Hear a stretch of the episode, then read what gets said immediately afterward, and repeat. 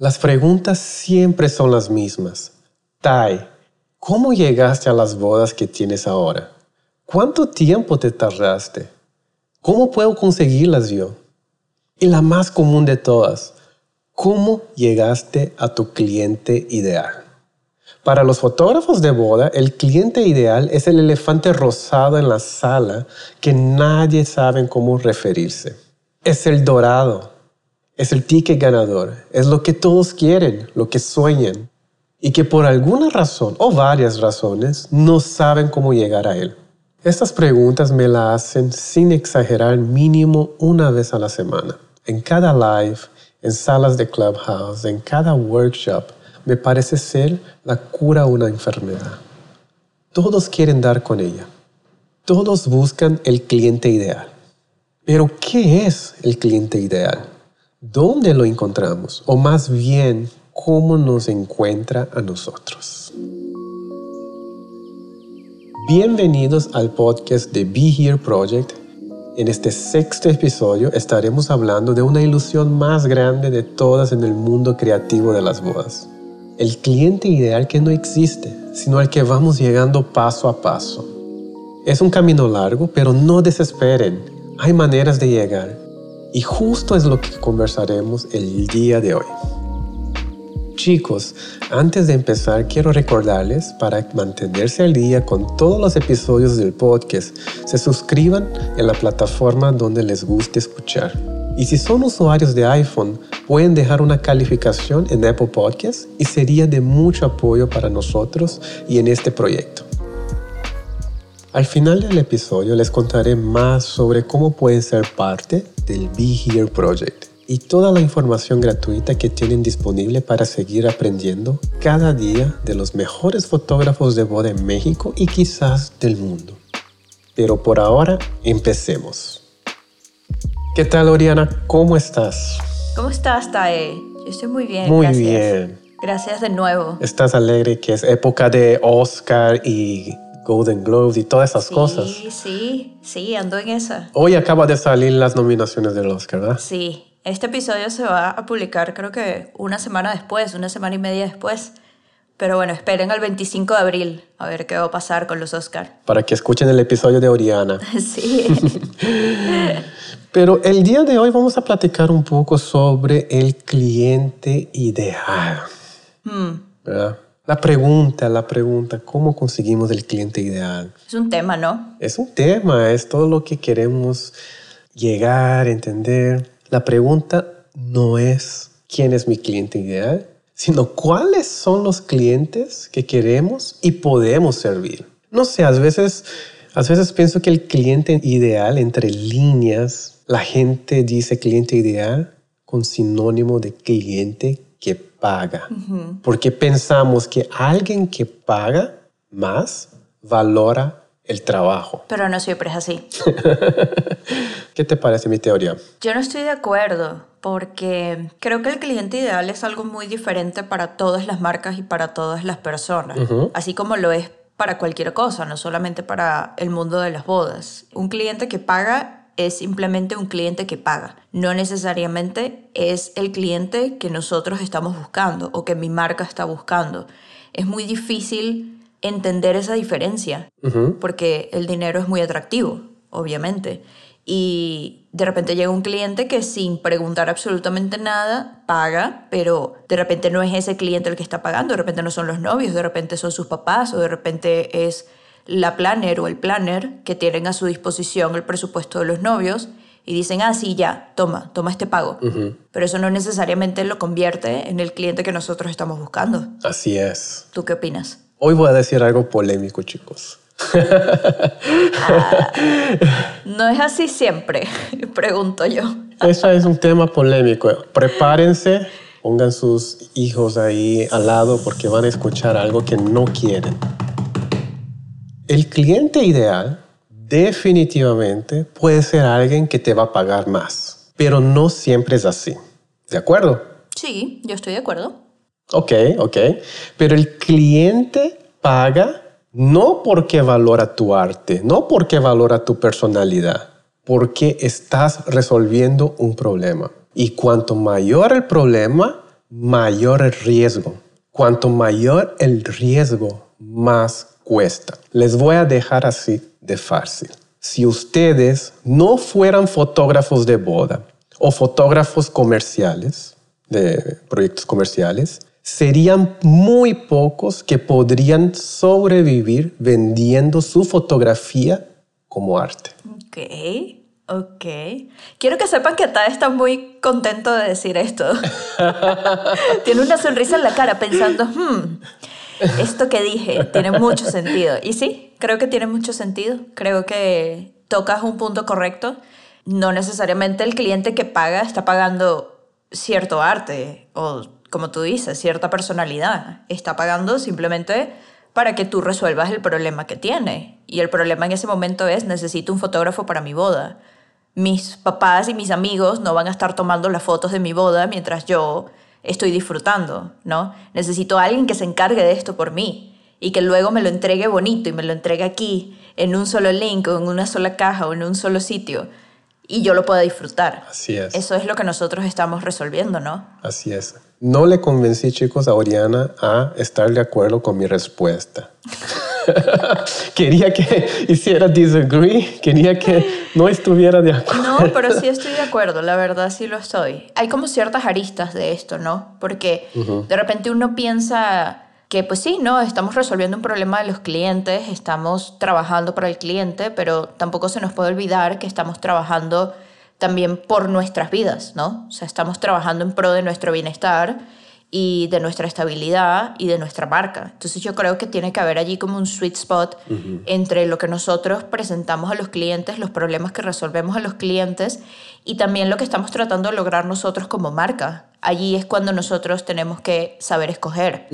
Y por eso el cliente ideal no siempre es el que paga. Así es. Sino es el que, el que se adhiere un poco a lo que nosotros también estamos buscando de nuestra marca. No sé qué te parece eso. Totalmente de acuerdo. A veces cuando decimos el cliente ideal, y muchas veces yo lo uso ese término también, el cliente ideal, pero siento que cuando mencionamos la frase cliente ideal, es muy centrada en nosotros. En vez de estar preguntando, ¿qué estamos, ¿qué estamos ofreciendo a los demás que sea de valor? queremos encontrar el cliente ideal para nuestro beneficio, para que nos pague más, para que nos dé la oportunidad de viajar, para que nos dé la oportunidad de hacer cosas increíbles, para que nos dé oportunidad de hacer mejores fotos. Estamos buscando siempre algo muy basado en nosotros, ¿no? Sí. Pero la pregunta que les dejo es, ¿cuál es el problema que vas a resolver? Los clientes, como tú dices, Oriana, tienen un problema externo. Necesitan un fotógrafo en el día de su boda y necesitan un fotógrafo que va a entregar un trabajo excelente porque obviamente no es tan sencillo de solamente hacer fotos, ¿no? El evento es en vivo, hay muchos factores, necesita ser un fotógrafo o fotógrafa que entienda, digamos, mínimo de ciertas técnicas fotográficas y que te va a entregar un cuerpo de trabajo. Necesito un experto. Pero ¿dónde está el problema? El problema es que todos somos expertos el día de hoy. No todos, Tai. La mayoría de los, digo, no todos, pero hay muchos expertos. Sí.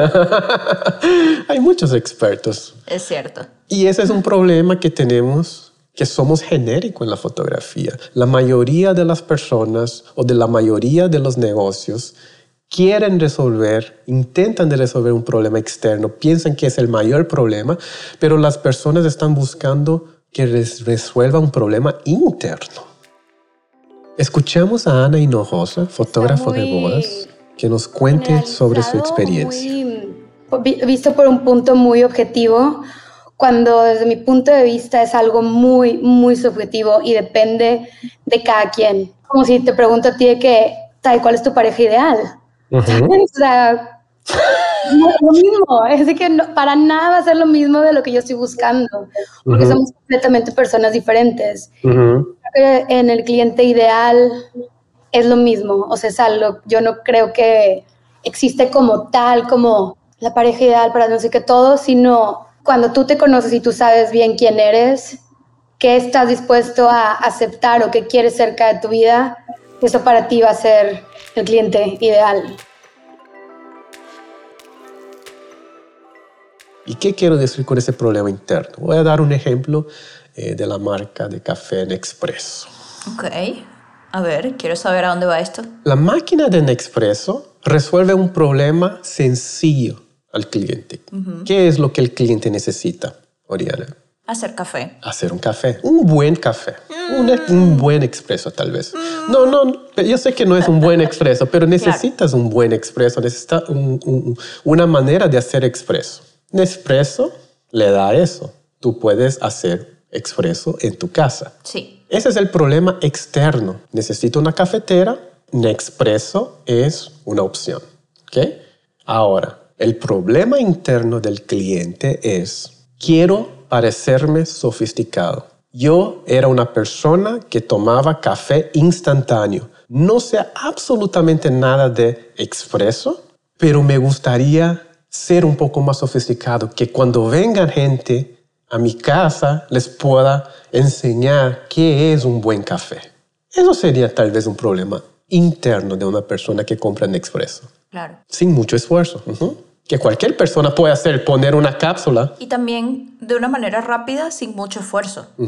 Exacto, una máquina de expreso la puedes tener si la pagas, pero necesitas más tiempo y necesitas más esfuerzo para hacer un expreso bien hecho que uno de una máquina de Nespresso, ¿no? Pero mira, mira qué mundo vivimos. Nespresso no, es, no son para los aficionados en el café. No. Porque cuando yo dije que Nespresso era una máquina buena de café, tú inmediatamente dijiste no, porque tú eres una persona aficionada al café que quiere ciertos granos, ciertos métodos. Nespresso no fue hecho para ti, Oriana. Claro. Pero fue hecho para otra persona muy específica. Y eso es donde voy con la cuestión de la fotografía. El tipo de problema que tenemos que resolver es un problema muy específico. Y ahí es donde empezamos a encontrar clientes que tienen un problema y que nosotros somos la solución. Cada fotógrafo puede dar un tipo de solución para diferentes tipos de clientes. Voy a dar otro ejemplo para clarificar un poquito. No voy a entrar en detalles, pero hay tres tipos de problema. Problema externo, problema interno y el problema filosófico. El problema externo de Nespresso es necesito un buen café. El problema interno es que yo no sé nada de café, pero necesito una máquina que me facilite. El problema filosófico es todos deberían de tener acceso a un buen café. Voy a dar ejemplo de Tesla. Cuando Tesla vende, ¿cuál es el problema externo que estás resolviendo? Comprar un carro. Necesito un coche para moverme. ¿Eléctrico? No necesariamente eléctrico, necesito un coche nomás. Necesito, sí, exacto. Ahora, ¿cuál es el problema interno que Tesla resuelve? El estatus económico, representar el estatus económico que tengo, la exclusividad. Puede ser, sí, pero es mucho más específico que el estatus económico, porque el estatus económico podría ser una Mercedes, una BMW. Yo pienso en Tesla y yo pienso en exclusividad, por ejemplo, no sé tú. Pero ¿qué tipo de personas tú crees que compraría un Tesla? ¿Cuáles son las personas que primero compraron Tesla? Los inversionistas. Tal eso. Las personas que son tech savvy, las personas que son early adopters. Y que piensan que están salvando el mundo también. Eso. Y eso es el problema filosófico que Tesla resuelve. El problema filosófico que Tesla resuelve es hay que salvar el mundo. Estoy contribuyendo para la salud global. Claro, pero no te compraste un Toyota Prius, te compraste un Tesla. Ándale. Entonces la mayoría de los negocios enfocan en el problema externo. Compre mis servicios de fotografía, mira mi foto, qué hermosa está. Mira yo aquí en un lugar increíble. Yo sé que tú quieres ser mi amigo, mi amiga. Pero ¿cuál es el problema interno que el cliente quiere resolver? Y es la pregunta que les dejo. ¿Cuáles son los problemas internos que ustedes están resolviendo a sus clientes? ¿Cuáles son los problemas filosóficos a mayor escala? Y si ustedes pueden responder cuáles son los problemas internos que están resolviendo del cliente, ahí va a estar una de las respuestas para empezar a entrar, a acercar, digamos, entre comillas, del cliente ideal. La pregunta es, ¿tu marca está preparada para ofrecer soluciones Creo que esa es la pregunta correcta. De tu mercado ideal. Bueno, yo, creo que todas las preguntas que hemos formulado son correctas. me, van a, me van a echar porque no estoy respondiendo las preguntas. Ay, tú nomás haces preguntas y te vas. No, yo creo que se están respondiendo. Creo que se están respondiendo. Lo único es que, pues, primero, ningún proceso es fácil y menos cuando queremos algo perfecto, porque buscar el cliente ideal es básicamente buscar el cliente perfecto. La perfección, si llega a existir, no existe fácil, no se consigue fácil. No es como chascar los dedos y ya lo tienes, ya vas a tener a tu cliente ideal. No es así. Es un proceso que toma tiempo, que toma de entendimiento, no solamente con nosotros, sino hacia lo que nosotros estamos buscando. Primero, no solamente con nosotros como personas. Segundo, no solamente con nosotros con nuestra marca, que no necesariamente es lo mismo que nuestra persona. Y tercero, con nuestro cliente. Entonces, yo pienso que si de repente el problema interno de mi cliente es que quiere una persona el día de su boda que le acompañe durante todo el día para que sea ese amigo cool o esa amiga cool que de repente esta persona, este cliente no tuvo cuando estaba creciendo, dices, ah, bueno, yo voy a contratar al más caro, al que tiene mejor imagen en Instagram, el que se ve más cool en sus historias, porque yo quiero ser parte de eso. Así es. De repente es así. O de repente el problema interno es que, no sé, digamos que es una novia que tiene tres hermanas y ya se casaron dos. Okay y queda una que no se ha casado. Entonces, esta novia que tiene tres hermanas tiene el ejemplo de las otras dos bodas de sus hermanas, de las que probablemente habla todavía toda su familia, porque probablemente son todas cercanas en edad. Y lo que quiere resolver esta persona es verse mejor que sus hermanas. Agarraste ahí en el punto. Tener una boda mejor que sus hermanas. Es así, es así. Tener una fiesta más cool que la de sus hermanas. Y puede ser que públicamente no lo digan, pero van a buscar un fotógrafo o una fotógrafa o una marca de fotografía, para ponerlo de una manera, que cuando vea sus fotos diga, esta gente me va a hacer a mí las mejores fotos que las de la boda de mis hermanas y mis papás van a hablar de eso más tiempo que de la boda de mis hermanas. Ándale. Es así. Van a querer ver cuando tengan los tres álbums en su casa. Sí. Los que, ¿Cuál se ve más ¿Cuál se van a ver? y de repente, si yo como marca no ofrezco un álbum, esta novia va a pensar, ah, no, pero es que yo necesito tener un álbum para presentar en la casa, entonces me voy a ir con otra, con otra marca. Así es. O de repente, no sé, está buscando algo completamente diferente a lo que hicieron sus hermanas o sus hermanos, no sé. Entonces, ahí es cuando nosotros tenemos que preguntarnos a qué tipo de mercado nosotros queremos llegar, dependiendo de lo que nosotros queremos ofrecer. Así es. Porque si nosotros no queremos lidiar con ese tipo de problemas emocionales de cierto tipo de novias o cierto tipo de novios, cuando llegan los requerimientos de ese tipo de novios, tú lo ves muy, muy rápido. O sea, se, si tú sabes leer a la gente, si tienes cierto conocimiento de cómo leer a la gente, se nota muy rápido qué es lo que están buscando. Entonces ahí ya tú sabes si de repente es tu cliente ideal, entre comillas, o no. Porque tú no le vas a poder ofrecer esto que está buscando porque tú tienes un estilo mucho más, sabes, mucho más laid back o un estilo mucho más documental. Tú no le vas a hacer la foto familiar que de repente está buscando la foto perfecta familiar en las escaleras que está buscando para ser mejor que la de sus hermanos. Entonces ahí es cuando tú como profesional, como creativo, tienes que ser honesto contigo mismo y definir y entender si lo que esa persona quiere tú lo puedes ofrecer. Así es, estoy totalmente de acuerdo. La, nosotros como freelancer tenemos el privilegio de escoger cuáles problemas queremos resolver. Claro. Entonces podemos escoger los tipos de problemas que queremos resolver. Yo creo que cuando sabes exactamente cuáles problemas quieres resolver o cuáles problemas eres bueno de resolver o buena de resolver, ahí es donde vas a ir llegando más acerca ¿no? de, de las personas con quien quieres trabajar. ¿no? Claro.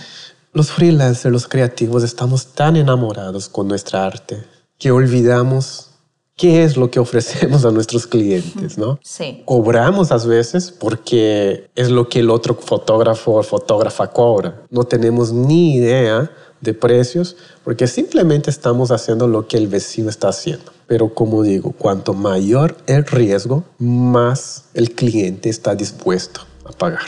Va directamente relacionado. Claro de nuevo, escuchamos a Ana Hinojosa sobre su búsqueda del cliente los valores universales, los que yo tengo, básico, lo, bare minimum. Es alguien que valora mi trabajo, que me valora como persona y no como y no me ve como un proveedor más o lo que sea, sino como persona. Es alguien que ama profundamente en su propia manera de amar y en todos sus diferentes love languages. Ama y valora mucho sus momentos, ¿no? Y su vida. Mm. Con quien la comparte también. Voy a dar un ejemplo de una boda que acaba de ser publicado en Harper's Bazaar. Ah, sí vi, felicidades. Muchísimas gracias. Esa boda hace mucho, fue una boda estresante. Esa, esa, esa chica es una chica que tiene un proyecto de joyería. Y ese proyecto de joyería es una marca famosa en Estados Unidos dentro del medio fashion. ¿okay? Entonces ella como persona ya es una persona muy fashionista.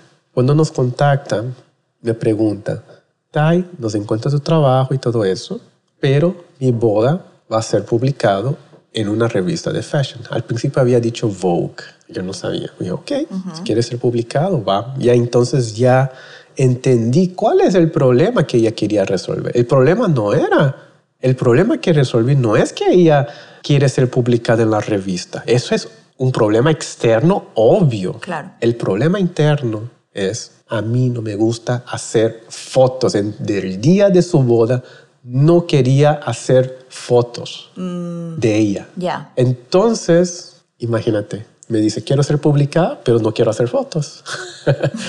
Entonces, tuve que manejar emocionalmente la pareja para que me diera por lo menos un poquito de oportunidad para poder crear ciertas imágenes. Ya, claro. Para mí, quizás si yo no tuviera esa solución, la mejor respuesta para esa novia hubiera sido, ¿sabes qué? Yo no soy el fotógrafo que te va a dar ese look editorial, yo no soy el fotógrafo que te va a hacer que eso suceda. Te puedo recomendar otros fotógrafos que tienen excelente trabajo editorial, que están acostumbrados a trabajar bajo presión. Pero yo soy ese fotógrafo, yo soy el fotógrafo que si tú me dices, quiero que mi boda sea publicada, si tú me das los elementos necesarios, yo voy a hacerlo que eso suceda. Y es más o menos lo que pasa con todas otras preguntas en general. Por ejemplo, Destination Wedding. Todos quieren hacer. La pregunta es, ¿tú estás preparado para hacer Destination Wedding de extranjeros? La primera pregunta que tienes que hacer no es si tú haces fotos bonitas. La primera pregunta que tienes que hacer, ¿cuál es, Oriana? ¿Sabes hablar inglés? Ah, ¿Sabes hablar inglés? Estamos sí. focados en resolver los problemas equivocados. Claro. Entonces, tenemos que tener esa honestidad, tenemos que tener esa plática honesta con nosotros mismos. Sí. Incluso cosas súper técnicas, ¿no? O sea, dependiendo de lo que tú quieras hacer, tienes que preguntarte si tú tienes los medios como para hacerlo. Porque si no tienes los medios, puede que te caiga un cliente que sea este cliente ideal, entre comillas, que tú estás buscando, pero resulta que en la práctica tú no tienes cómo darle ese servicio que ese cliente está esperando. Mm. Esto es en parte también de lo que te decía que tienes que ser muy honesto contigo mismo, o sea, contigo como persona y contigo como marca, porque también de repente puede ser que estés buscando una boda de mucho poder adquisitivo, por ejemplo, estás buscando planners que tienen como digamos, como el top de bodas de México o del país en el que estés y quieres los destinos más increíbles y quieres tener a estos novios que tienen unos trajes increíbles y digo, quieres todo como top, top, top, top, top. Pero resulta que llega el día de la boda y tú no te sientes preparado para lidiar con ese top, top, top, top.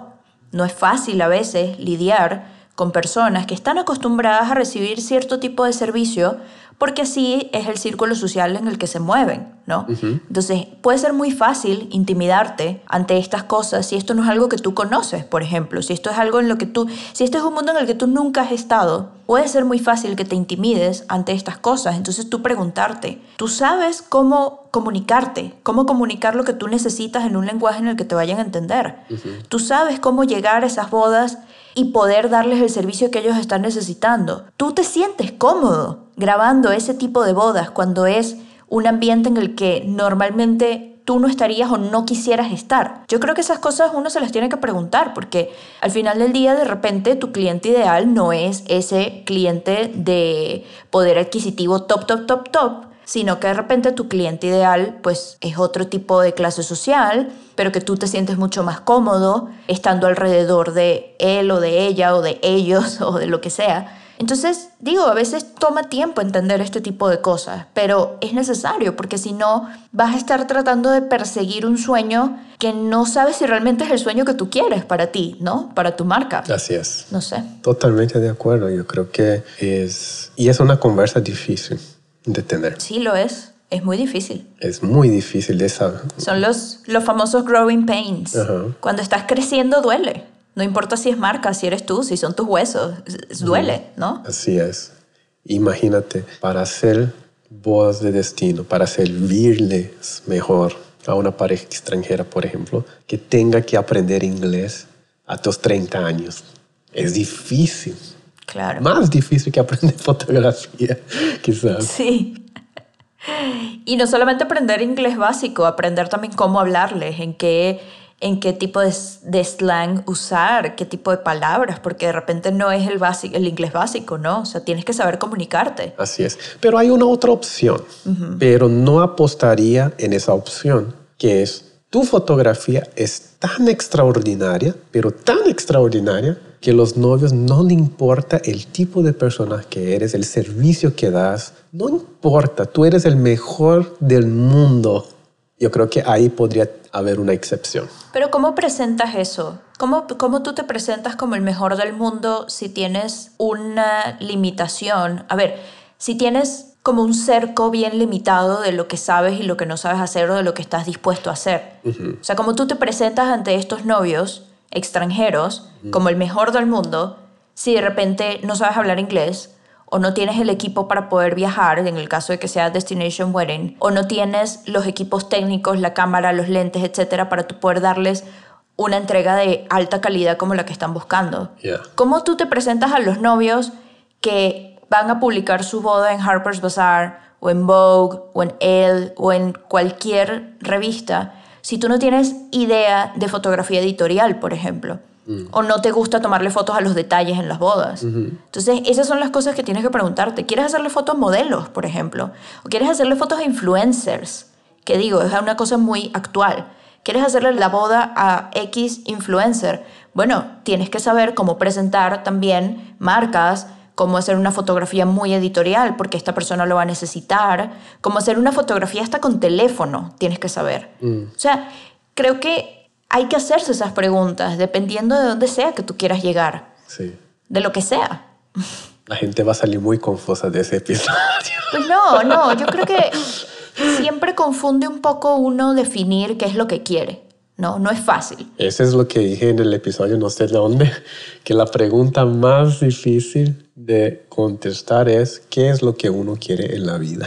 Es así, es que es así. Yo creo que eso no es una pregunta que además uno va a ir contestando así, ¿sabes? Chascando los dedos. O sea, no. Es una pregunta que toma tiempo, que toma espacio. Yo creo que las personas que vienen a este episodio buscando una respuesta universal y una respuesta rápida y una respuesta fácil, lo siento, pero no existe. No existe. No se puede llegar a una respuesta fácil. Sin embargo, creo que lo más, entre comillas, fácil que pudiéramos ofrecer en el contenido de este episodio es que las personas se pregunten qué es lo que resuelvo yo. Yo creo que es lo mejor, porque ¿qué es lo que resuelves tú? ¿Qué es lo que tú te sientes cómodo haciendo? ¿Qué es lo que tú puedes hacer?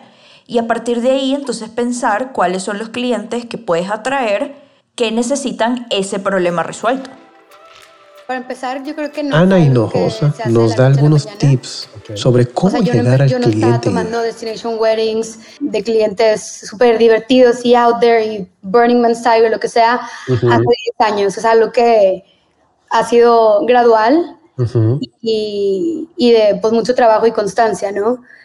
Pero yo creo que las personas que quieren eso o lo que sea que quieras, antes que es, ah, o sea, sin, no esperar que eso llegue a ti, sino tú ir a ello. Yeah. Estás en Tulum, ya sé que suena fácil, pero pues, ok, hay vuelos que están en 3 mil pesos. Y te vas a ir a Tulum y te vas a encontrar a mil de gente en la calle y parejas increíbles o no, y les vas a pedir la foto o vas a planear una sesión que no necesitas nada más que lo que traen puesto, el bikini o nada y el mar, en donde sea. Ya, entonces, Tienes tú que hacer tus tus oportunidades que pasen ir por ello. Nadie te lo va a venir a decir. Si no, si no tomas Destination Wedding, si no lo has hecho, si no estás publicando que haces eso y no sé qué, y si nunca has ido a hacerlo, no va a llegar de la nada a decirte, me tomas la Destination Wedding. Y como bonus, les voy a dar cuatro tips. A ver, a ver, quiero escuchar. De cómo podemos, digamos, cómo podemos acercar a esos clientes. Número uno, necesitamos buscar clientes que nos pagan. Profesionales no trabajan gratis. Cuando te pagan, los clientes esperan un trabajo excelente. Cuando el estándar es la excelencia, no hay para dónde ir. Tienes que entregar un trabajo excelente. ¿Por qué? Porque te están pagando. Entonces busca un cliente que te paga, pero un cliente que te pague bien. ¿Por qué? Porque va a hacer que tu craft sea mejor. Número dos, busca un cliente que tiene un problema y lo sabe. Por ejemplo, el cliente extranjero que viene a México a casarse tiene muchos problemas. Necesito un fotógrafo que hable inglés porque va a tener que comunicar con toda mi familia. Necesito un cliente que sea fácil. Necesito un fotógrafo, fotógrafa que yo pueda hacer el depósito seguramente, que las formas de pago sean fáciles. Necesito que el contrato esté basado quizás en mi país para que si yo tenga algún problema, yo pueda resolver en mi país. Encuentra un cliente que tiene un problema y lo sabe. Número tres, encuentra una solución que solo tú puedes dar. Y sé específico o específica. sé específico. Yo soy el fotógrafo que te va a acompañar en cualquier parte del mundo, documentar de una manera real, pero sin perder la elegancia, imágenes atemporales con una perspectiva editorial. Eso soy yo, The Times We Have. Muy bien. Haz de una manera que el cliente va a querer decir a otras personas. Número cuatro. No solo tienes que entregar un trabajo excelente, que hoy es un requisito, vas a dar, vas a hacer que los momentos sean memorables contigo. Esos son los cuatro tips que dejo para el episodio de hoy. Creo que también podemos agregar en el tip 3, creo. Encuentra una solución que solo tú puedes dar. Tú estás hablando de The Times We Have. Estás diciendo que documentas de una manera real, pero sin perder la elegancia y son imágenes atemporales con una perspectiva editorial. Yo creo que en tu caso tú tienes también otra perspectiva, que es que tú eres extranjero, eres coreano, ¿cierto? Cierto. También viviste en Estados Unidos, entonces tienes cerca la comunidad coreana de California, digamos, y por lo menos yo revisando el Instagram de The Times We Have veo muchas parejas orientales, que no te sabría decir si son todos coreanos o no, pero veo muchas parejas orientales con mucho buen estilo que se ve que pues necesitan el tipo de fotografía que tú estás buscando. Entonces, en ese caso, tú también representas un poco ese mercado. Sí. Entonces, creo que eso también es importante. Sí, una de las razones por cual esa comunidad me contrata, ¿sabe cuál es? El problema interno es los mannerisms de la cultura coreana. Mm, claro, y tú los conoces y sabes cómo funcionan. Y yo lo conozco. No van a pasar vergüenza conmigo. Sí. Si sus papás, sus tíos actúan de una cierta manera, yo los entiendo, yo sé que eso es parte de la cultura, no voy a ofender. Claro. Y eso es una parte esencial para ciertas personas, no todas, pero ciertas personas es importante que yo sepa hablar coreano con su mamá, con su abuela, con su tío. Es muy importante. Ajá. Entonces, especialmente en la hora de la familia, porque yo sé que las mamás coreanas me van a pedir fotos. Claro. Y la novia no quiere estar ahí de traductora en el medio del proceso. Mamá, eh, eh, eh, mi mamá quiere foto con eso, no quiere estar haciendo ese proceso de traducción. Entonces, es uno de los problemas internos. Sí. Yo creo que entonces pueden pensar todos los que están escuchando esto que piensen cuál es esa ventaja que tienen sobre de repente otras marcas. ¿Qué es lo que te representa a ti? ¿Qué es lo que tú sabes? De repente tú eres fotógrafo, pero también eres músico.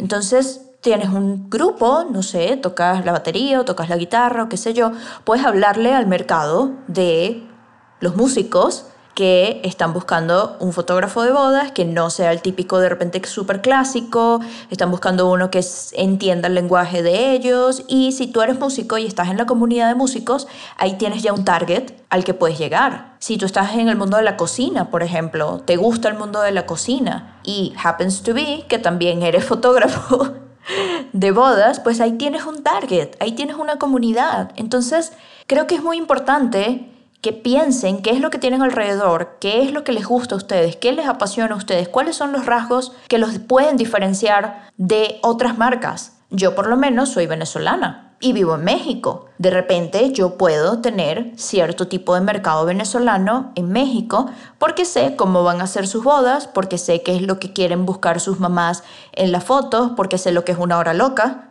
Pregúntenselo los que no sepan lo que es una hora loca, lo pueden googlear en este momento. Entonces, yo sé que pudiera estar buscando una pareja venezolana que se casa en México y el tipo de pareja venezolana que se pudiera casar en México y que pudiera pagar mi servicio. Entonces, digamos que todo eso es parte de encontrar una solución que solo tú puedas dar, el tip 3, que me parece muy importante. Yo creo que... Y por último, escuchamos los comentarios de Ana Hinojosa sobre su relación con sus clientes. Y requiere mucho de tu disposición también, sea el cliente ideal o no.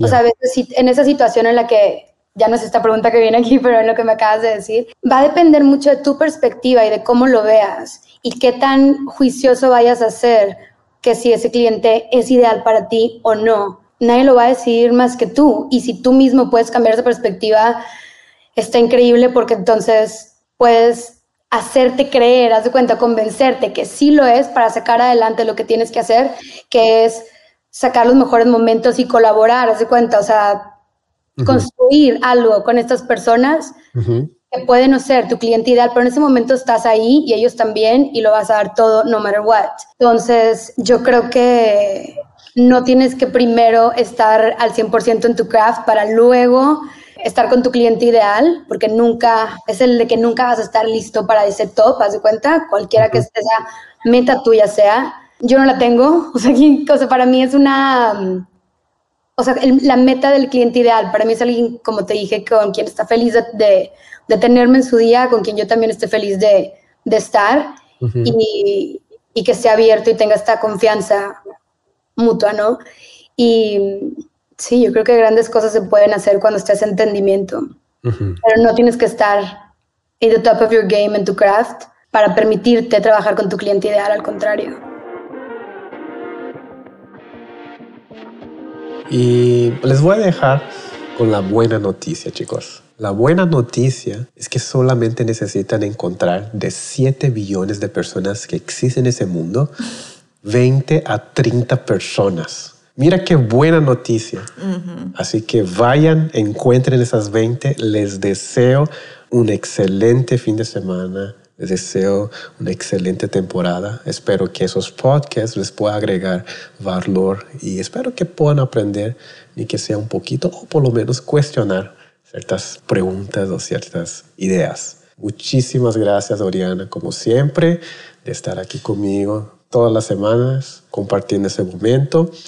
Última palabra, Oriana. Mi última palabra es... ¿Quién va a ganar el Oscar? ¿Quién va a ganar el Oscar? Vamos a dejar aquí. ¿Quién va a ganar el Oscar? Mejor película. Vamos a dejar registrado. ¿Quién va a ganar mejor película? Mejor película va a ganar Nomadland de Chloe Zhao. Nomadland. Ahí está. Esperemos.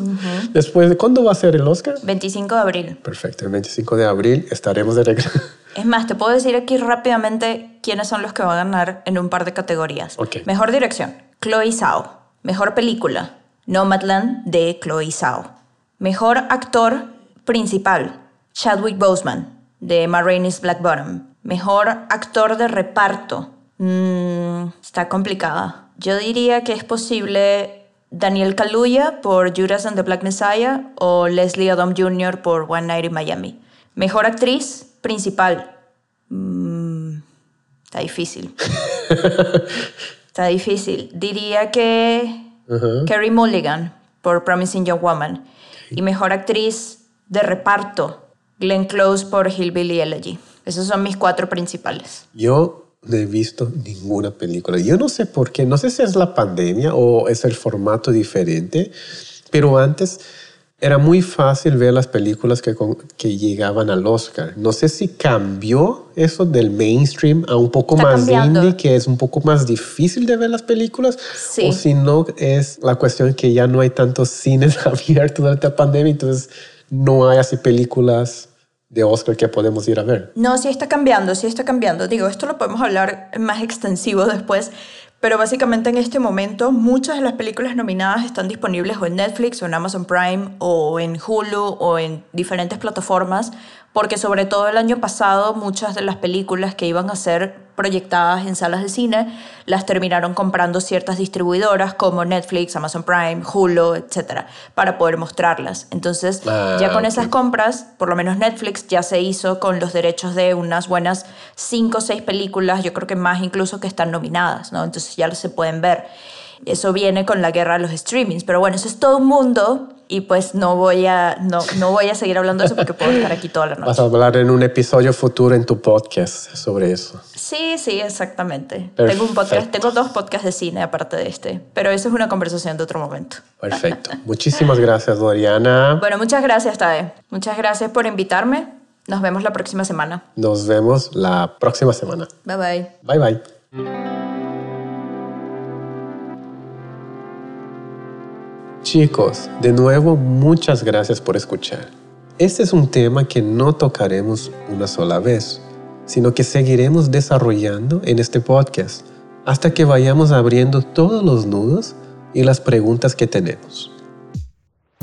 Espero que este episodio les haya gustado, hayan encontrado contenido de valor y si creen que puede tener más valor aún, que podemos expandir más el tema y ofrecer soluciones, por favor escríbanme, cuéntanme sus experiencias y sus consejos. Pueden ser parte de la comunidad siguiéndonos en Instagram como Be Here Project. También unirse al grupo privado de Facebook que pueden encontrar como Be Here Project Oficial. Y hasta seguir nuestro canal en YouTube, en el que constantemente subimos contenido de aprendizaje para todos. Entrevistas con los mejores fotógrafos del país, tutoriales, explicaciones y hasta un par de vlogs de días completos de bodas. Gracias por suscribirte a este podcast. Es un placer para mí que nos acompañen y sea parte de esa comunidad. Este es el Be Here Project y aquí estaremos semana a semana haciéndonos preguntas, aclarando dudas y llevando nuestras marcas hacia adelante, sin miedos. Nos vemos chicos.